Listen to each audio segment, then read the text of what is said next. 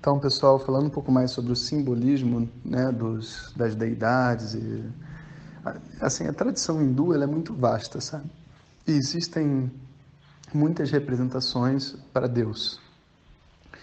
E a gente tem que ter uma visão muito aberta, sabe, na hora de entender tudo isso.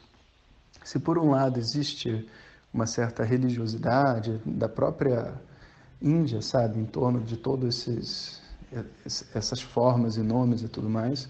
Por outro lado, existe um entendimento que deve ser a coisa mais importante, mais profunda de que Deus é livre da forma, Deus é livre de nomes. E no máximo a gente pode entender essas formas e nomes como aspectos divinos dentro da criação, né?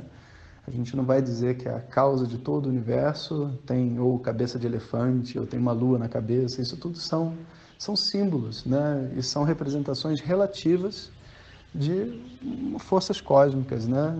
Como às vezes, talvez na Ubanda o pessoal falaria entidades ou anjos na tradição católica ou tudo mais, são são forças que existem dentro do mundo. E para falar a verdade, o estudo de Vedanta não requer que você seja hindu, nem que você acredite em nada disso. Isso tudo são é, aparelhos, né? instrumentos que existem em torno da tradição védica, onde a tradição védica é guardada hoje, que é na Índia.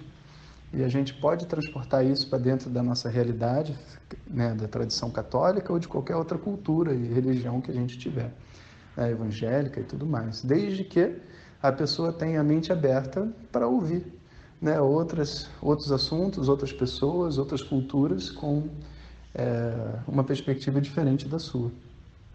Então, é isso, pessoal. Agora que o Vedanta na Veia está correndo, quero que vocês foquem aí nas aulas e daqui a pouquinho eu gravo mais vídeos e áudios para vocês. Hariom.